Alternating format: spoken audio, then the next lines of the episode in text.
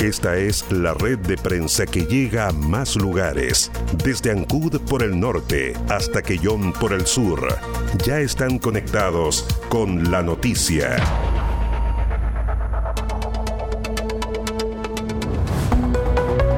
Municipio de Ancud homenajea a hombres y mujeres que fueron parte de la proeza de la goleta Ancud. En la costanera de Ancuda se realizó un homenaje de parte del municipio de la ciudad a la gesta de 23 hombres y mujeres de estas tierras que partieron un 22 de mayo de 1843 para llegar el 21 de septiembre de ese mismo año, luego de un viaje lleno de penurias y tomar posesión de lo que hoy es el estrecho de Magallanes, con la presencia del alcalde de la comuna Carlos Gómez Miranda, los concejales de la comuna, representantes de las Fuerzas Armadas y de Orden y directores de servicios municipales, se depositaron ofrendas florales en el monumento que recuerda este hecho. De esta manera se conmemoran 177 años de aquella iniciativa que inició el poblamiento de esas tierras patagónicas por parte de ciudadanos chilenos. Para el alcalde de la comuna Carlos Gómez Miranda, este es un momento que marca no solo la historia de Ancud, sino que la del país también, aunque no tenga el mismo eco a nivel nacional.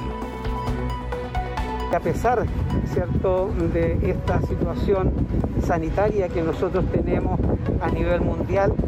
hemos querido eh, el día de hoy hacer un alto en nuestras actividades eh, para darle el realce que se merece esta fecha, 21 de septiembre, para Chiloé y principalmente para la comuna de. Por eso que eh, instruí tanto a la Dirección de Desarrollo Comunitario como también a la Corporación Cultural, podamos desarrollar un acto conmemorativo eh, sobrio, donde se invite solamente a las principales autoridades locales y así, ¿cierto?, en realzar esta fecha que es tan importante para Chiloé y que lo quisiéramos también que sea tan importante para nuestro país seamos nosotros los que resaltemos estas fechas tan importantes. Y es por eso que el historiador don Pepe Ulloa señalaba en su alocución que está dentro de nuestro proyecto poder eh, llevar adelante nuevamente una réplica de la boleta en Q, pero en esta oportunidad navegable. Ese es un proyecto que ya llevamos trabajando hace varias semanas atrás y que esperamos ¿cierto? Eh, tener listo dentro de los próximos meses y comenzar a buscar el financiamiento. Para el historiador y profesor ancuditano José Ulloa, esta es una ocasión que nos da cuenta de que el deber de los ancuditanos es darle la importancia que merece este momento de nuestra historia. El reconocimiento tiene que partir por nosotros como comunidad ancuditana. ¿En qué sentido? La boleta Ancú es un símbolo, pero un símbolo que eh, no le pertenece solo a los ancuditanos. Nosotros tenemos todos los fundamentos para afirmar de una vez por todas que la goleta del es un símbolo de la cultura marítima y náutica de todo Chiloé. Si vamos a reconstruir como comunidad, municipio adelante y otras instituciones que se van a sumar,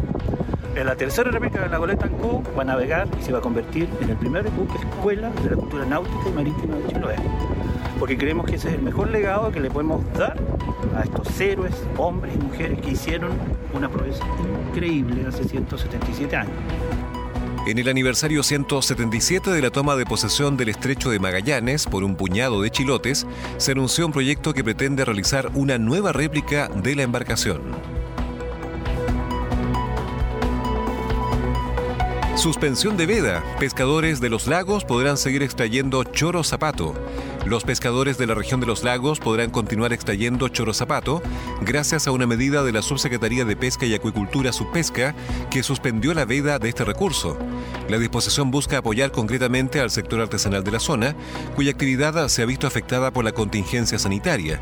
Suspéndase la veda biológica del recurso choro zapato entre los días 15 de septiembre y 15 de octubre de 2020, ambas fechas inclusive, se lee en el decreto exento correspondiente de la subsecretaría. El director zonal de Pesca y Acuicultura de los Lagos, Rafael Hernández, destacó el positivo impacto que tendrá la medida dispuesta por la subsecretaría. Los efectos negativos que ha, que ha traído esta pandemia producido por el coronavirus, el sector pesquero artesanal no ha estado ajeno a ello. Y es por eso que hemos realizado eh, análisis técnicos sobre algunas pesquerías y entre ellas el choro zapato, lo que nos ha permitido extender el periodo de operación en la región por un, por un mes, lo que va a favorecer al sector, tanto los, los buzos como los recolectores de orilla, a poder extraer durante 30 días más este, este, recurso que también es un, es un aporte a la, a la alimentación de, de todas nuestras familias y un sustento sobre económico para, para quienes la trabajan y, y además le dan un valor agregado a este producto. Como acotó Hernández, la subsecretaría suspendió la veda a la luz de informes técnicos y del actual contexto de emergencia sanitaria por coronavirus, según se detalla en el decreto exento respectivo.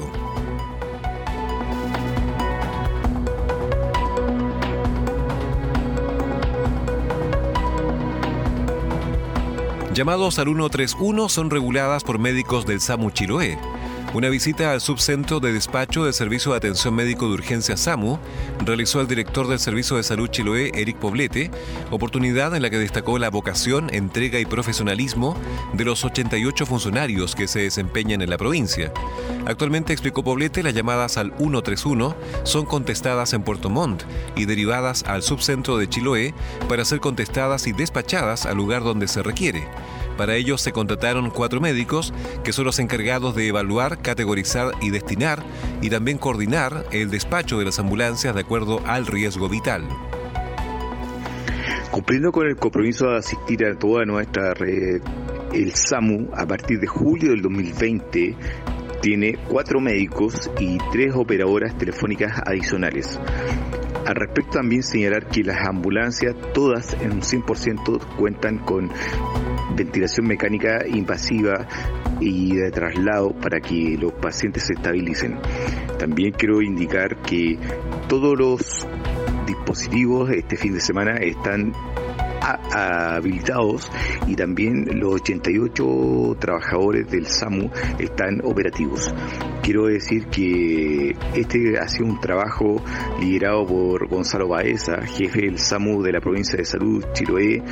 particularmente agradecer, destacar el trabajo que ha hecho esta unidad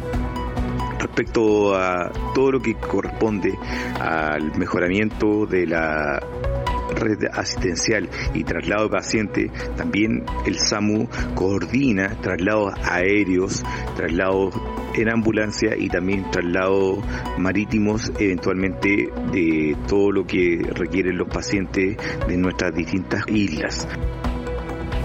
Durante el recorrido realizado por el alto directivo de la central SAMU, pudo constatar que existe un sistema de respaldo en caso de caída de la red de telefonía, explicando que cuentan con un sistema de radiocomunicaciones análogo y otro digital, que está en proceso de implementación para mantenerse siempre operativos, entendiendo que SAMU Chiloé realiza en promedio 45 despachos diarios. El SAMU como sistema prehospitalario es una pieza clave para el pronóstico de los pacientes que presentan emergencias médicas fuera de los recintos asistenciales y ha jugado un rol fundamental en la provincia de Chiloé, salvando y rescatando a quienes lo han requerido y que gracias a los cuidados extrahospitalarios permite mejorar la sobrevida de los pacientes y brindar acceso, oportunidad y equidad de atención de urgencia.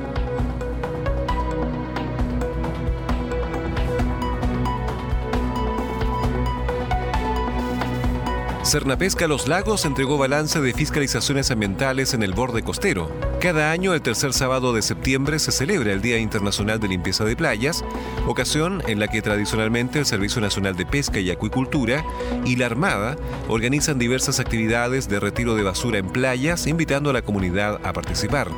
Aunque por motivo de la pandemia este año se suspendieron estas actividades en terreno, Cerna Pesca Los Lagos quiso relevar la importancia de esta fecha, entregando un balance de todas las actividades de fiscalización que han realizado en torno a este tema, destacando el importante rol que ha cumplido la comunidad que a través de denuncias han alertado de sectores que se encuentran afectados con desechos de la actividad acuícola. Desde el 2018 a la fecha, Pesca ha gestionado 216 notificaciones por incumplimientos menores en torno a playas sucias, las cuales se encontraban con desechos propios de la actividad acuícola. Si bien varios de los hallazgos han sido por campañas ambientales de fiscalización en un plan nacional en base al riesgo por parte de Pesca, hay inspecciones que se han desarrollado gracias a denuncias ciudadanas, ya sea a través de la línea 800-320-032 o a través de las redes sociales del organismo a lo cual hay respuesta inmediata por parte de Pesca. En ese sentido, el director regional surrogante de los lagos, Brani Montesinos, quiso destacar la importancia de proteger y conservar el medio ambiente marino.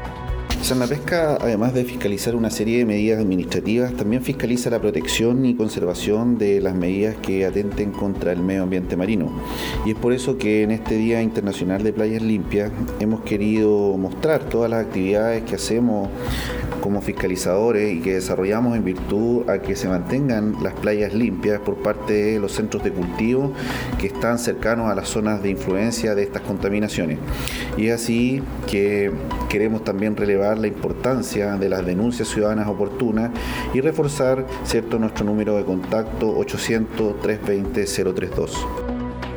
De acuerdo a lo establecido en el Reglamento Ambiental para la Acuicultura, en el artículo cuarto, letra B, las empresas acuícolas deben mantener la limpieza de playas y terrenos de playa aledaños al centro de cultivo de todo residuo sólido generado por la acuicultura.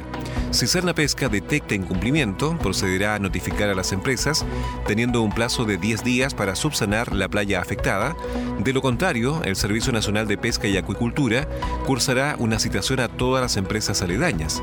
Funcionarios de las diferentes oficinas comunales de Pesca en la región de los lagos han difundido lo que indica el rama entre los titulares de las empresas acuícolas con el fin de lograr un cambio de conducta y generar conciencia entre los usuarios de Pesca sobre la importancia de mantener la limpieza de las playas aledañas a su centro de cultivo. Además, se han organizado campañas de fiscalización asociadas a verificar el cumplimiento de este artículo.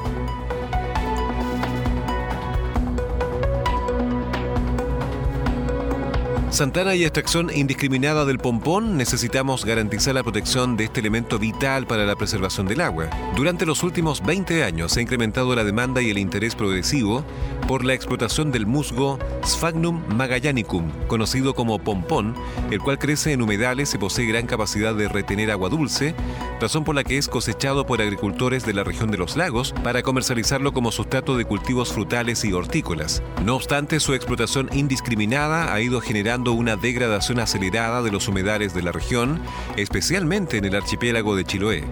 Para el diputado Alejandro Santana es urgente legislar al respecto para proteger, repoblar y recuperar estos pomponales que cumplen una función ecosistémica incalculable para nuestra subsistencia y la de las generaciones posteriores se requiere con urgencia, eh, a través de algún proyecto que instruya a las autoridades a trabajar en conjunto y así eh, poder contar con una verdadera coordinación y que permita aplicar en el corto plazo una hoja de ruta para la conservación y gestión sustentable de las turberas. Hoy, eh, si bien existen normativas que sancionan su extracción, en la práctica terminan siendo letra muerta, por lo que creo que es necesario avanzar hacia una protección especial del pompón, como ocurre con otras especies emblemáticas. Eh, es urgente eh, legislar al respecto para proteger, repoblar y recuperar estos pomponales que cumplan eh, o cumplen una función ecosistémica incalculable para nuestro subsistema y la de las generaciones posteriores, ya que su explotación indiscriminada ha ido generando una degradación acelerada de los humedales en nuestra región y especialmente en el archipiélago, archipiélago de y eso no lo podemos ocultar.